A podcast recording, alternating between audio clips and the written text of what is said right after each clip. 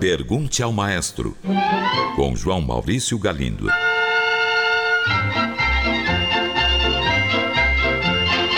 Olá, amigos. Um ouvinte pergunta por que a Igreja Católica não faz mais investimentos encomendando obras musicais a grandes compositores clássicos, como fazia antigamente. Caro ouvinte, o mundo mudou. Foi no Concílio Vaticano II que se tomou a decisão de mudar radicalmente a música sacra da Igreja Católica. O concílio, que foi convocado pelo Papa João XXIII em 1961 e terminou em 1965, tinha por objetivo adaptar a Igreja aos novos tempos. Esta instituição, que durante séculos foi uma das grandes responsáveis pela magnífica evolução da música ocidental, optou por uma música de cunho bem popular, muito, muito simples, coisa que até hoje se mantém. Vá a uma missa aqui na região metropolitana de São Paulo e você ouvirá guitarra, violões, teclados e até bateria. Mas observe, sobretudo, que o modo como eles tocam e o estilo dessas canções lembram muito a Jovem Guarda, que era justamente a música popular internacional que estava na moda na época do concílio. Ou seja, eles pararam no tempo há 50 anos atrás. Eu, particularmente, acho uma pena que a tradição anterior, que incluía música para órgão e coro de sentimento religioso sincero, tenha sido totalmente abandonada. Talvez pudessem ter encontrado uma outra solução. De vez em quando a igreja faz uma encomenda especial, como quando o Papa João Paulo II visitou a Polônia depois da queda do comunismo. Mas são fatos eventuais. Um ouvinte pergunta: Maestro, frequento concertos desde que me conheço por gente, graças ao meu avô que me levava ainda criança ao Teatro Municipal. Sempre tive uma curiosidade que me ocorre perguntar-lhe agora. Por que motivo alguns violoncelistas tocam sobre um tablado, semelhante ao do maestro? Enquanto outros tocam no chão mesmo. Há algum motivo objetivo para isso? Caro ouvinte, há sim um motivo bem objetivo. O violoncelo tem uma peça chamada espigão, uma peça de metal parecida com um espeto, usada para apoiá-lo no chão. Esse espigão, por estar ligado ao corpo do instrumento, transmite as vibrações sonoras para o solo. Se em vez de estar apoiado no chão, o espigão estiver apoiado numa caixa, ou seja, o tablado que você citou, essa caixa também vai vibrar. E mais do que isso, vai funcionar como um amplificador para o som produzido pelo instrumento.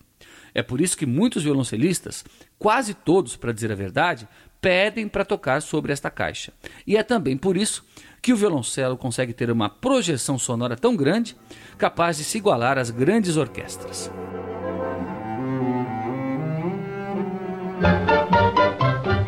Um ouvinte enviou esta mensagem. Caro maestro, outro dia um amigo músico me contou que alguns músicos têm o hábito de comer uma banana antes de subir ao palco. Ele disse ainda que isso não costuma acontecer com os músicos integrantes da orquestra, mas principalmente com os solistas. Eu quero saber se é verdade. Se for, qual seria o motivo? Caro ouvinte, a história é verdade, sim. Eu me lembro da primeira vez em que presenciei este fato. Eu ia reger um concerto que tinha como solista o grande pianista brasileiro Fernando Lopes. Era no Festival de Inverno de Campos do Jordão. Fui até o seu camarim um pouco antes do início do concerto para desejar-lhe boa sorte. E o peguei em flagrante comendo uma banana que parecia estar deliciosa por sinal. Então eu perguntei o porquê, e ele só me disse que sempre fazia isso, pois o potássio presente em grande quantidade na fruta o deixava bastante esperto.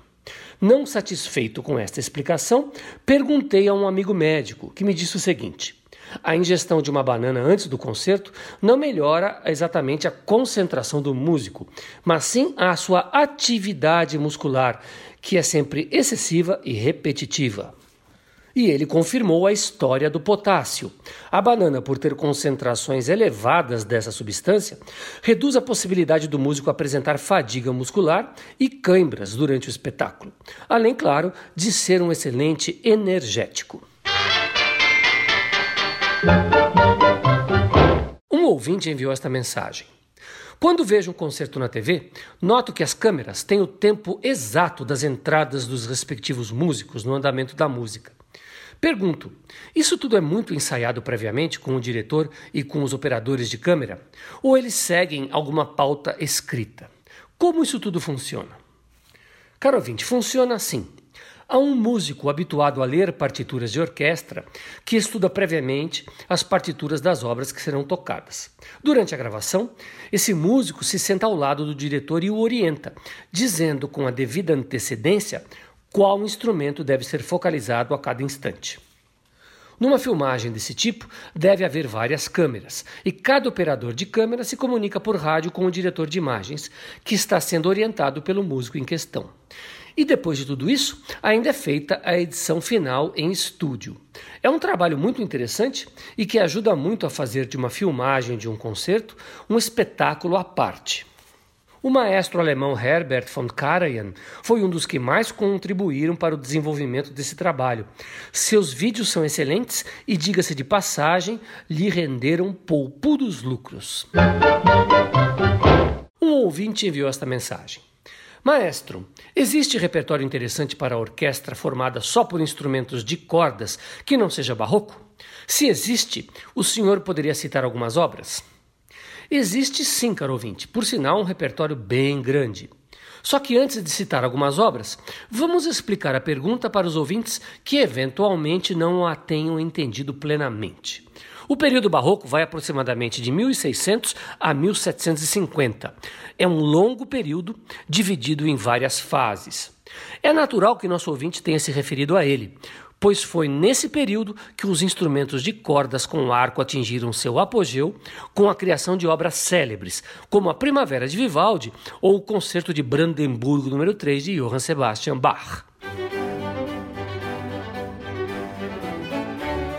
Nas décadas seguintes, os instrumentos de sopro se desenvolveram muito, as orquestras sinfônicas surgiram, e pode-se então ter a impressão de que a partir daí os compositores deixaram de escrever só para cordas. Mas não foi assim não. Vou então citar algumas obras para orquestra de cordas, não barrocas, que ficaram para a história. Para começar, aquela que talvez seja a mais célebre de todas, a Pequena Serenata Musical de Mozart, obra do classicismo.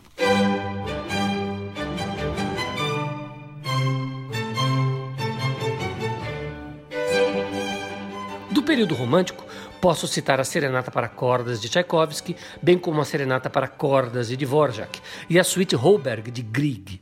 Já no romantismo tardio, temos a belíssima Serenata do compositor inglês Edward Elgar. E chegando ao modernismo, podemos ouvir as danças sacras e profanas de Debussy, o divertimento para cordas de Bela Bartok e o concerto em ré de Stravinsky. É muita coisa e há muito mais. Mas creio que com essas obras que eu citei, já consegui responder à pergunta do nosso ouvinte. É isso aí, um grande abraço e até a próxima vez.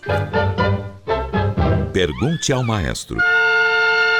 Envie sua pergunta para o e-mail pergunte@culturafm.com.br ou pelo telefone 2182 3222. Cultura FM de São Paulo.